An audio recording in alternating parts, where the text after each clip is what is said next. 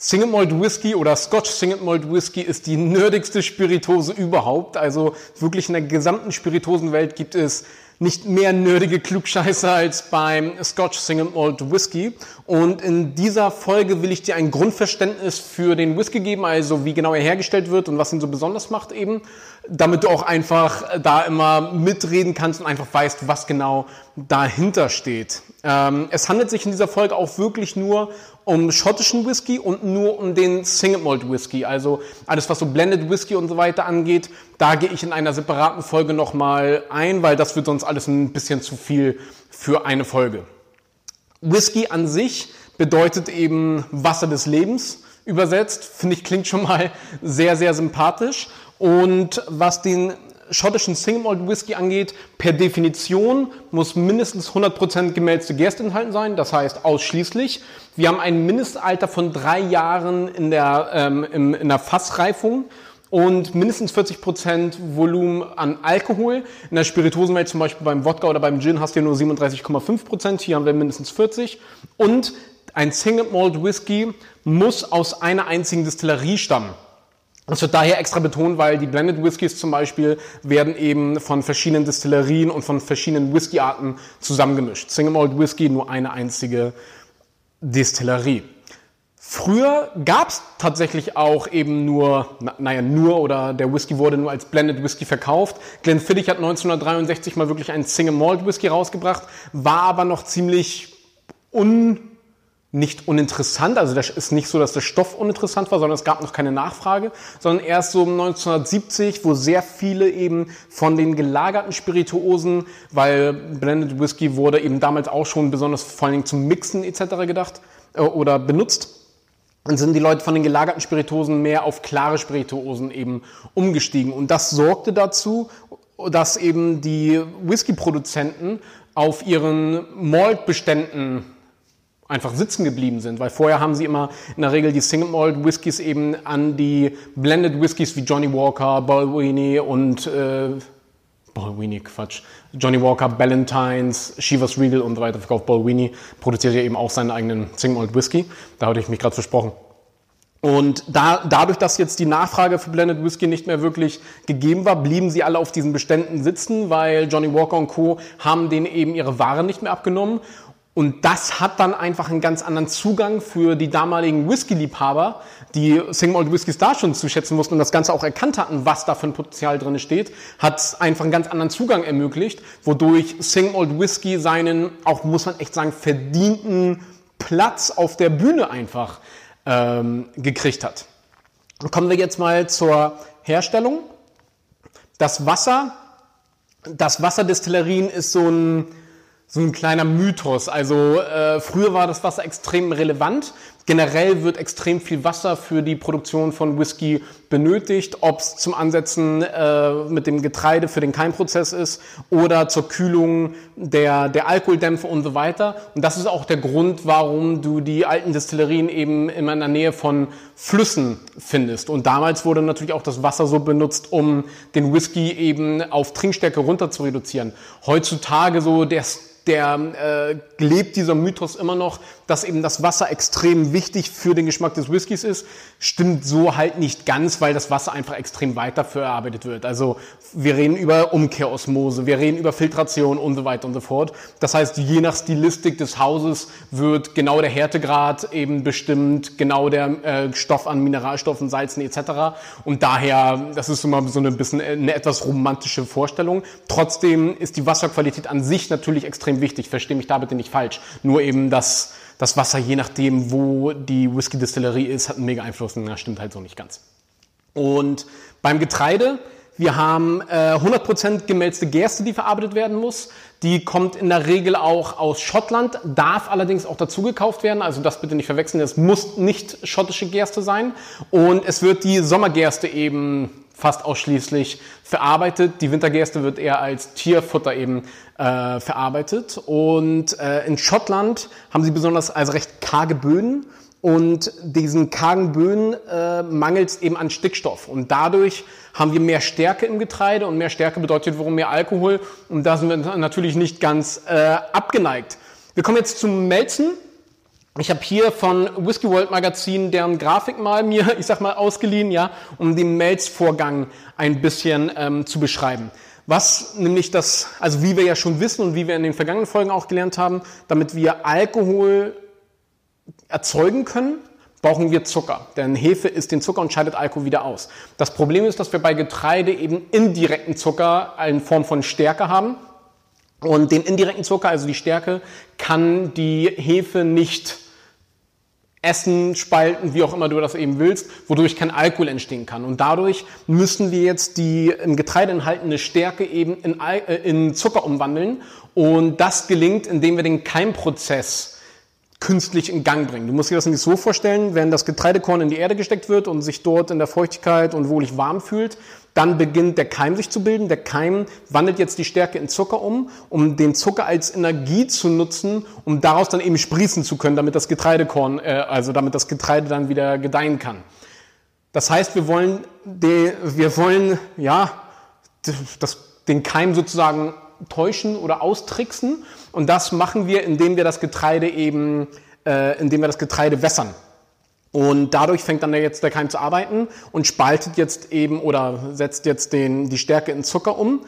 Und wir wollen jetzt allerdings den Keim natürlich auch am Sprießen verhindern, weil, oder behindern, weil wir wollen ja den Zucker eben behalten und nicht die Energie verlieren, indem er anfängt zu wachsen, wachsen. Und dadurch wollen wir jetzt eben den Keim wieder abtöten. Und das Ganze machen wir durch Hitzeeinfluss. Das heißt, wir haben jetzt erstmal eben die Gerste ähm, gewässert und somit den Keimprozess in Gang gebracht. Und jetzt wird die äh, Gerste auf die sogenannten Derbodenböden eben umgeleitet. Das heißt, das ist ein Boden mit sehr feinen Löchern und da ist so ungefähr eine 30 Zentimeter Schicht, wird jetzt das, äh, das Malz eben schön auf dem Boden verteilt und von unten kommt Wärme und diese Wärme tötet jetzt eben diesen Keim. Hierbei kann auch gute Hitze da eben im Getreide entstehen. Daher ist es wichtig, dass er andauernd immer gewendet wird. Und je nachdem, was ich hier unten verbrenne, gibt das eben auch einen Geschmack auf das Getreide ab oder an das Getreide ab. Früher wurde eben einfach, weil es auch billig war, ja, Torf, also getrockneter Torf, für die Befeuerung benutzt. Und das ist auch der Grund, warum eben diese rauchigen Whiskys, bekannt von der Insel Isla, eben entstehen. Das hat nichts irgendwie mit dem Wasser oder mit der Fasslagerung zu tun, sondern das ist eben wirklich dieser, ich sag mal, Räucherungsprozess, der diesen schönen, geilen, rauchigen Geschmack da eben abgibt. Wenn du keinen rauchigen Geschmack haben willst, dann äh, wird, geschieht das Ganze eben einfach durch Verbrennen von Gas. Ja, Gas verbrennt geschmacksneutral. Deswegen nutzt du das eben auch zum Beispiel, um deine Zigarren anzuzünden. Und je nachdem, wie intensiv natürlich der Rauchgehalt sein soll, bestimmst du eben, wie viel Torf du mit ins Feuer packst, sag ich mal so. Und jetzt, das muss die ganze Zeit wieder gewendet werden. Und hier oben diese, äh, diese Schornsteine, ja, die Kilns, das sind so, ich sag mal, das romantische Bild von den äh, Whisky-Distillerien in Schottland, die heute noch das landschaftliche Bild eben prägen. Romantische Bild sage ich aus dem Grund, weil so gut wie keine Distillerie, abgesehen von zwei Handvoll, melzen noch wirklich selber. Das ist eine komplette industrielle Produktion und Selbstbetriebe wie äh, ähm, äh, ähm, wie Bowmore, ja, Bowmore ist ein Betriebe, die selber auch noch zum Teil melzen, die tun das aber nur zum ganz, ganz kleinen prozentualen Satz und das dient auch gerne mal zu einfach aus romantischen, touristischen Vorze ähm, Vorzeigezwecken. 99 Prozent der, ähm, des Gerstenmalz wird industriell hergestellt und da findet das Ganze auch nicht so romantisch eben statt, sondern das findet in Malztrommeln statt etc. Wir kommen jetzt zum Maischeprozess. Das fertige äh, Gerstenmalz gelangt jetzt eben durch die Malzmühle und wird äh, geschrotet. Und dann wird ähm, das geschrotene Malz mit heißem Wasser im wahrsten Sinne des Wortes ausgewaschen. Was wir nämlich auswaschen wollen, ist der Zucker. Das heißt, wir erzeugen jetzt so ein bräunliches Zuckerwasser. Ja, das fließt dann unten eben wieder ab wird aufgefangen und dann wird ähm, das gleiche geschrotete Malz nochmal gewässert. Das Ganze passiert dreimal, a ungefähr 20 Minuten und gelangt dann jetzt eben in die Gärbottiche. So sehen diese Gärbottiche äh, aus, nachdem das Wasser abgekühlt wurde. Entschuldigung, dieses Zuckerwasser muss erstmal abgekühlt werden, so auf 20 bis 27 Grad. Ansonsten wäre die Temperatur zu heiß und die Hefe würde sterben. Was wir jetzt machen, nachdem wir dieses Zuckerwasser eben hier in diese Gärbottiche gegeben haben, die sind oftmals traditionell aus Kiefer, werden heutzutage aber auch gerne aus Edelstahl hergestellt und äh, fassen so wirklich 5000 bis 50.000 Liter, also immens große Bottiche, die dann auch wirklich, wenn du hier oben stehst, wenn du mal bei so einer Distillerie warst, dann gehst du hier über die Gitter rüber und die gehen dann richtig noch äh, eben drei Meter teilweise in die Tiefe rein. Sieht ziemlich cool aus. Jetzt geben wir die Hefe hinzu. Die Hefe isst eben den Zucker und scheidet Alkohol wieder aus und somit äh, entsteht aus dem Zuckerwasser eben das Bier, wenn du so willst, ja. Und das Ganze dauert so 40 bis 72 Stunden, je nach Stil der Distillerie. Umso länger du vergehren lässt, umso mehr Geschmäcker bilden sich eben auch. Und das Ergebnis ist ein 8% starkes Bier, ungefähr, ja, 8% vom Alkoholgehalt her. Und im Endeffekt ist es genau das gleiche wie bei der Bierherstellung. Der einzige Unterschied eben bei der Bierherstellung geben wir noch äh, Hopfen hinzu. Das machen wir beim Whisky nicht. Das würde ja in der konzentrierten, destillierten Form viel zu bitter sein. Im Endeffekt Bier ohne Hopfen, wenn du so willst. So. Ähm, wir kommen zur Destillation. Ist natürlich mein absoluter Lieblingspart. Und in Schottland ist eben festgeschrieben für den schottischen Single Malt Whisky, wir haben eine zweifache Destillation. Nein, Entschuldigung, das stimmt nicht. Wir haben zwar meistens eine zweifache Destillation, das ist aber nicht per se festgeschrieben, sondern was festgeschrieben ist, ist eben die Destillation im Potstill-Verfahren. So.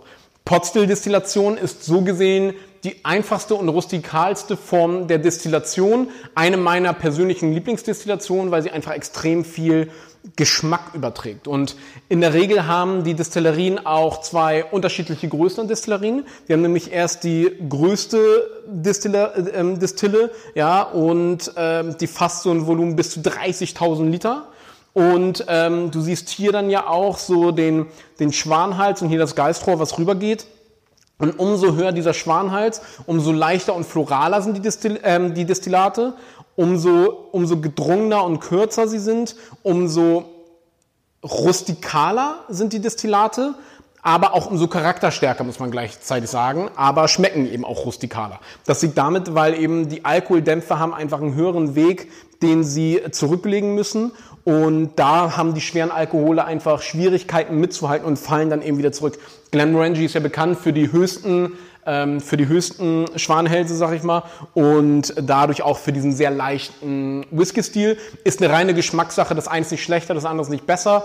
Es ist je nachdem, ob du es eher leicht, floral oder kräftig, komplex, würzig haben möchtest, entscheidest du dich, wie du dann deine Form baust. Das heißt, du hast jetzt in dem ersten Destillierapparat kommt jetzt dein, dein Bier sozusagen rein. Das Ganze wird destilliert und was wir jetzt eben machen in Form von der Destillation, nutzen wir eben die, den Fakt ja, oder nutzen wir da, ähm, dass einfach Alkohol einen geringeren Siederpunkt hat als Wasser und somit sind wir in der Lage, die beiden Flüssigkeiten voneinander zu trennen.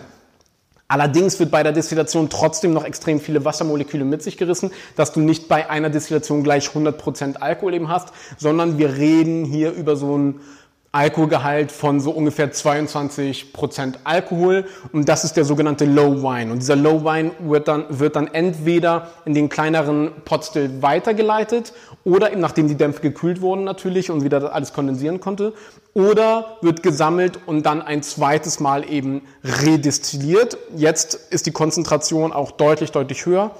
Farbstoffe an dieser Stelle lassen sich eben auch durch, äh, durch die Destillation nicht übertragen. Das heißt, jede Spirituose, ob Gin, Wodka, Whisky oder Cognac, ja, sind immer wasserklar nach der Destillation.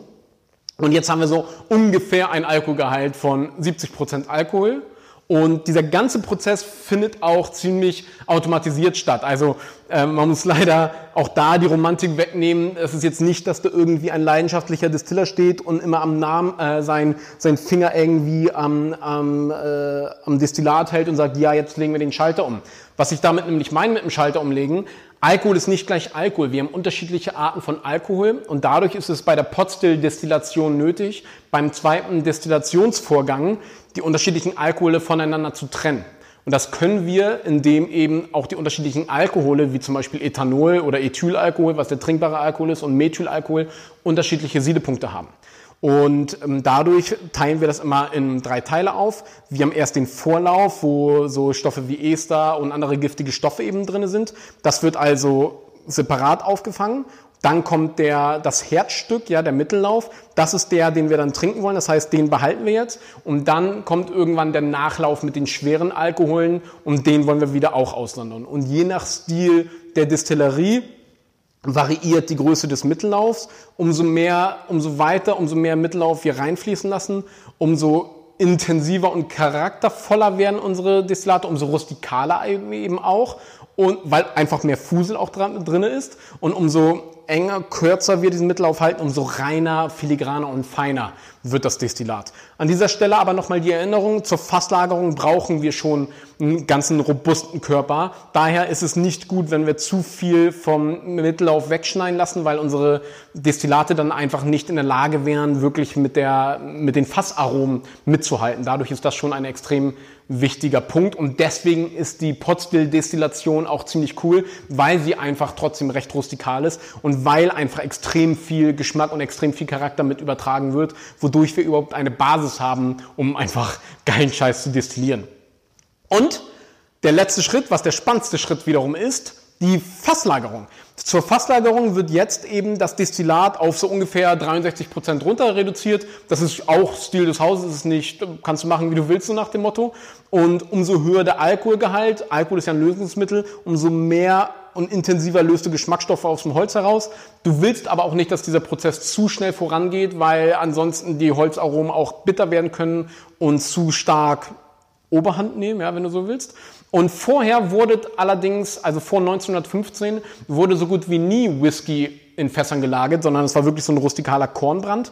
Und damals der Premierminister wollte Alkohol eigentlich gänzlich verbieten, hat aber eben gemerkt und unter äh, Beratung, ich glaube, das war sogar von Johnny Walker die, mit die Beratung, war dann eben hier, lass einfach die Gesetzgebung so machen, der muss mindestens drei Jahre im Fass gelagert worden sein, weil die haben eben gemerkt, dass vor allen Dingen der billige, schnell verfügbare Kornbrand für diesen e extrem hohen Alkoholexzess gesorgt hat.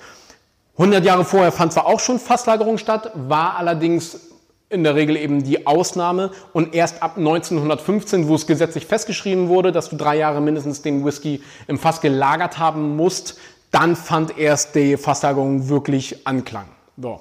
Und man muss dazu auch ganz klar sagen, also die Fasslagerung ist unglaublich wichtig, weil eben 70 Prozent der Geschmacksgebung, sagt man immer so rustikal, hängt wirklich von, äh, von der Fasslagerung ab und daher ist das schon der wichtigste Schritt. Pauschal kannst du davon ausgeben, dass, wenn es nicht anders auf dem Etikett deklariert ist, dass es sich um eine Lagerung in ehemaligen Bourbon-Whisky-Fässern handelt. Äh, das ist natürlich ein Glück, was die schottische Whisky-Industrie genauso wie die Rum-Industrie hat, dass eben für amerikanischen Bourbon-Whisky äh, es gesetzlich festgeschrieben ist, dass du mindestens deinen Stoff für zwei Jahre in unbenutzte amerikanische Weißeiche lagern musst und die eben nicht wiederverwenden darfst. Und somit gehen die Fässer natürlich schön an die schottische äh, Whisky-Industrie. Die freuen sich doppelt. Auf der einen Seite kriegen sie viel, viel billiger eben die äh, Fässer und auf der anderen Seite unbenutzte Eiche, also frisch äh, frisch befüllte Fässer ist schon ziemlich heftig, ist sehr, sehr extrem und die Fässer werden auch wirklich so bis zu 60 Jahren eben wieder befüllt, immer und immer wieder.